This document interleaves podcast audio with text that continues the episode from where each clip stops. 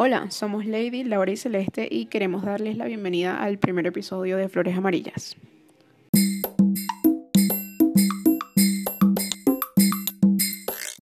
El día de hoy vamos a hablar sobre la historia de la enfermería y la influencia del género en su consolidación como profesión.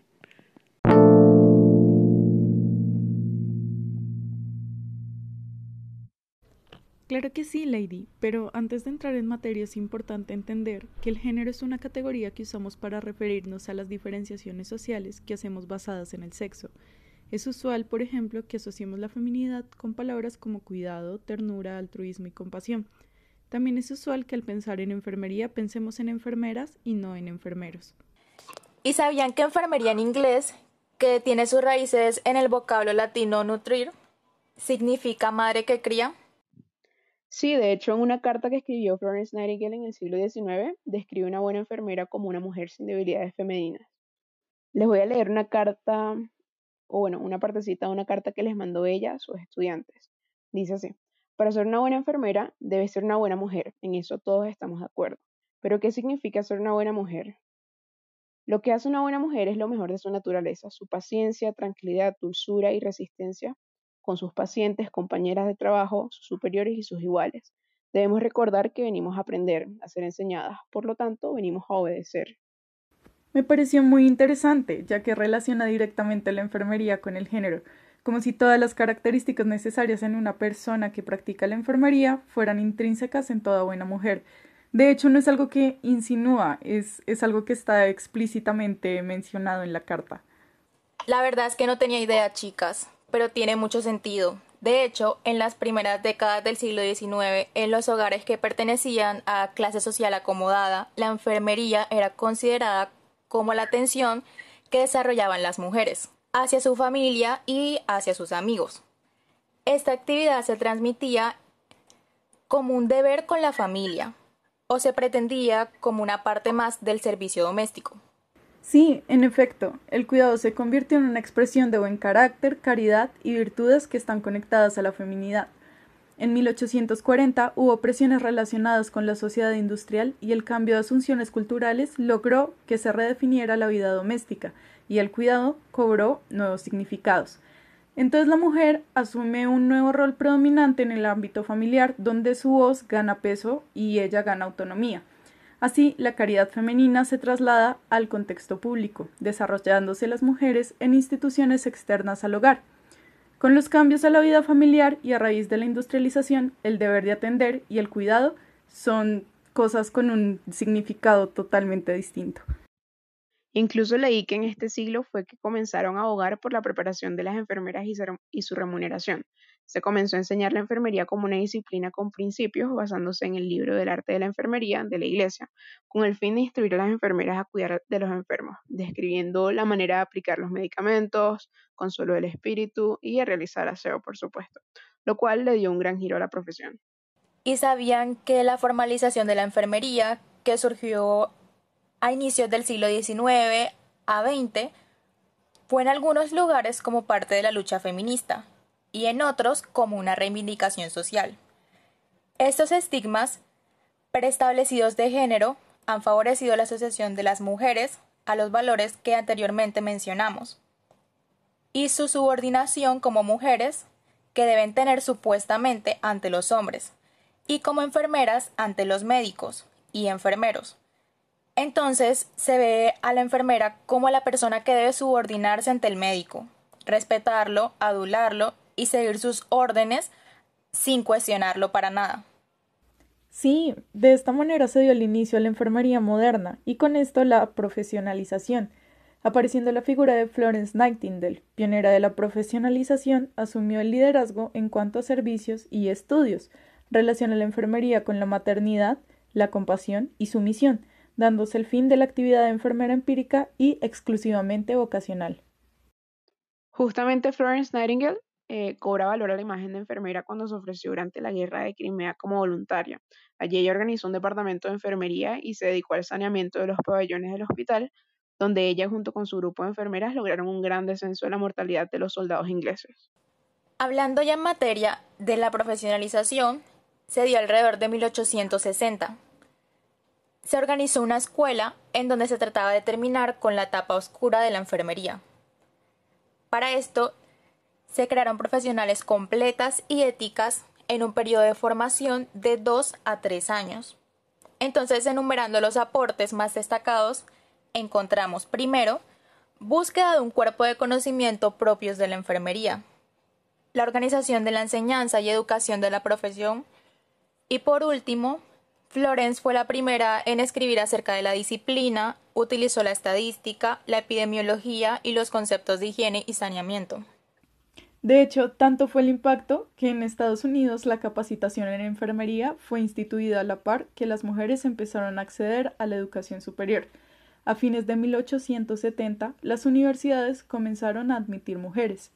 Ay, sí, a finales del siglo XIX se formó el Comité Ejecutivo de Representantes de las Enfermeras de distintos países, precisamente para elaborar un proyecto de creación de un Consejo Internacional. Y entre sus objetivos tenían luchar para la autonomía de esta profesión, elevar el nivel de la y la ética profesional, mejorar los servicios del individuo, favorecer la situación socioeconómica de ellas, con pues mejor remuneración, fomentar la cooperación entre todas ellas, todas las enfermeras, y obtener un reconocimiento más oficial entonces ya vemos cómo la enfermería cobra un papel mucho más importante ante la sociedad durante la Primera y la Segunda Guerra Mundial, por razones obvias. Las enfermeras eran el primer canal de atención a los heridos, procuraban los primeros cuidados que había que darles y en caso de que el paciente llegara al hospital también les atendían ahí. De hecho, a partir de este momento fue que se incluyó a los hombres dentro de la profesión porque en ese periodo era fundamental hacer un traslado adecuado a los heridos. Por eso también fue que surgió la necesidad de formar personas especializadas en eso, que fueron conocidos como camilleros. Es impactante porque en los últimos días de la Segunda Guerra Mundial, Bixler y Bixler escriben un artículo en la revista MJ of Nursing, donde, según siete criterios, se valoraba la enfermería como una profesión.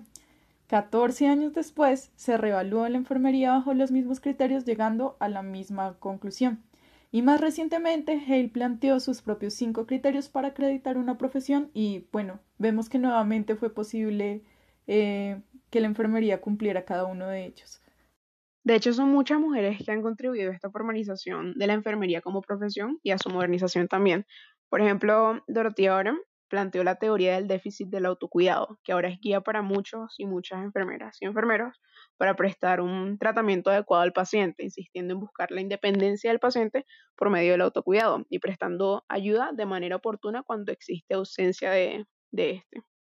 Poco antes, Hildegard Peplo fijó las bases para la modernización del ejercicio de la enfermería, planteando seis roles que pueden asumir él o la enfermera, según la necesidad de cada paciente y cuatro fases de la relación paciente a enfermera.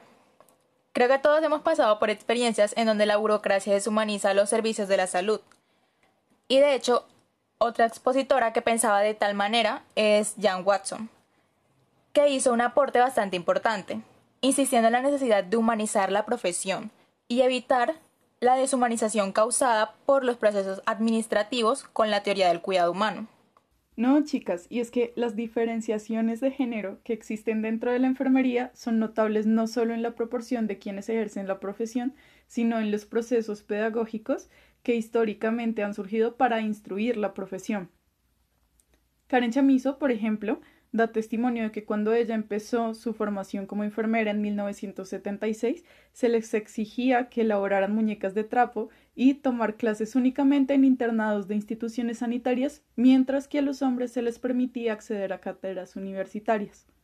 Sí, precisamente mencionando lo que dijo hace rato Laura sobre que están un poquito deshumanizados estos procesos en el sistema de la salud, a mí siempre me pasa que cuando voy al médico de pronto, no sé, estoy de un humor y quiero hablar o quiero reírme o lo que sea y, pasa mucho que, que no, no, no puedes hacer eso con el doctor o doctora que te está atendiendo porque a veces ni siquiera te miran. Pero bueno, en fin. Habiendo mencionado todo lo anterior, me gustaría hacer una comparación de lo que antes esperaba de una enfermera, recordando la carta que les leí de Nightingale, con lo que actualmente se considera necesario de un egresado o egresada de enfermería. Según la Facultad de Enfermería de nuestra universidad, la enfermera es una ciudadana y profesional con altos niveles de calidad humana, respeto por la dignidad y los derechos humanos, formación científica y tecnológica en la disciplina, excelencia académica, capacidad de liderazgo, pensamiento crítico y de transformación ante las necesidades, desarrollos y tendencias de salud en el mundo, capaz de interactuar y construir junto con otros profesionales y sectores sociales vinculados al cuidado de la vida. A pesar de que la enfermería la solemos asociar con lo femenino, algo que no ocurre normalmente en otras carreras, como ingenierías, que toman a lo masculino como lo normativo o lo usual. Es notable que lo que se considera necesario en una persona que practica la enfermería se ha venido transformando, siendo ejemplo la capacidad de liderazgo y de pensamiento crítico, que es contraria a la supuesta obediencia que según Nightingale era la cualidad más representativa que debía tener una enfermera, porque ni siquiera se consideraba que un hombre tenía la posibilidad de ser enfermero. Esto ciertamente ha tenido un fuerte impacto en las cifras de estudiantes de enfermería en nuestra universidad y probablemente en todo el mundo. En los últimos 10 años ha aumentado considerablemente la cantidad de estudiantes hombres, pasando de representar el 22% de los estudiantes de enfermería en 2009 a representar casi el 40% en 2019. Claro, son cifras bastante contrastantes si tenemos en cuenta que en nuestra universidad, la Universidad Nacional de Colombia, solo se admitieron hombres en la carrera hasta 1968, cuando ya la enseñanza de la enfermería existía desde 1920. Sin embargo, es muy triste que este aumento significativo de estudiantes hombres en la enfermería se haya dado únicamente en los últimos 10 años, lo cual pues es bastante reciente y que alrededor del mundo sigue existiendo cierto estigma respecto a la enfermería y el género masculino, como si de alguna manera un hombre fuera menos masculino por practicar dicha profesión. Sí, tienes razón. De hecho, yo me puse a buscar testimonios de enfermeros hombres y noté que es súper común que se prefiera masculinizar de cierta manera la enfermería, atribuyéndole cualidades como la fuerza, que culturalmente están relacionadas con ser hombre, en lugar de simplemente eliminar estos sesgos de género de una vez por todas. Por supuesto, todos los prejuicios alrededor de la, pues, de la enfermería y el género también afectan muchísimo a los hombres que practican esta disciplina, pues puede ser motivo de burla, ya que según mucha gente la enfermería está relacionada con las mujeres y las mujeres son inferiores según su mentalidad. En un mundo donde lo masculino es fuerte y lo femenino es débil, ¿quién querría ser débil? Y es que hablando de eso, podemos ver que los estigmas de género afectan tanto a hombres como mujeres.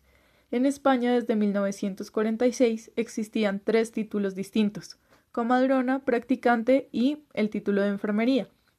Dentro de estas carreras las mujeres veían materias como enseñanzas del hogar, mientras que los hombres estudiaban autopsia médico-legal. En el mismo año, de hecho, Robinson dijo, la enfermera es el espejo en el que se reflejaba la situación de la mujer a través de los tiempos, y bueno, no fue sino hasta 1952 cuando se unificaron los tres títulos para dar origen únicamente al título de enfermería, pero esto ensanchó mucho más la brecha de género que había porque solo los hombres podían acceder a esa convalidación de título. Y me parece súper injusto eso de verdad y que las mujeres no pudieran eh, hacer la convalidación habiendo atravesado por casi las mismas cosas que hicieron los hombres para convertirse en enfermeros.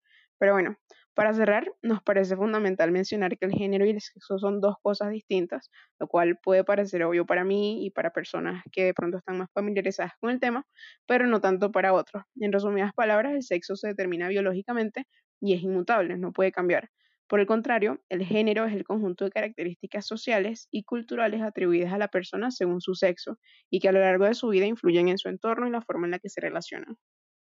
Teniendo en cuenta eso, en el sistema binario, cada género se distingue por tener ciertos roles.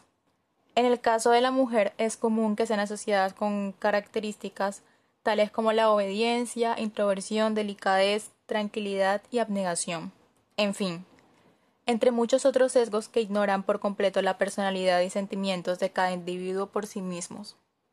Sí, ya para ir cerrando me parece muy importante decir que por esa razón es que en las culturas donde persisten estas asociaciones es que sigue siendo lo común relacionar la enfermería con algo de la mujer por estar al cuidado de las personas, de forma que los estereotipos de género de cierta manera tienen más peso que la personalidad de la persona y dan pie a la discriminación de hombres y mujeres en distintas profesiones por razones culturales y sociales. Mm, en serio esperamos que este podcast ayude un poco a derribar esos estereotipos. Y bueno, muchas gracias a Lady, a Lau por compartir este espacio eh, pues tan bonito y muchas gracias a todos por escucharnos.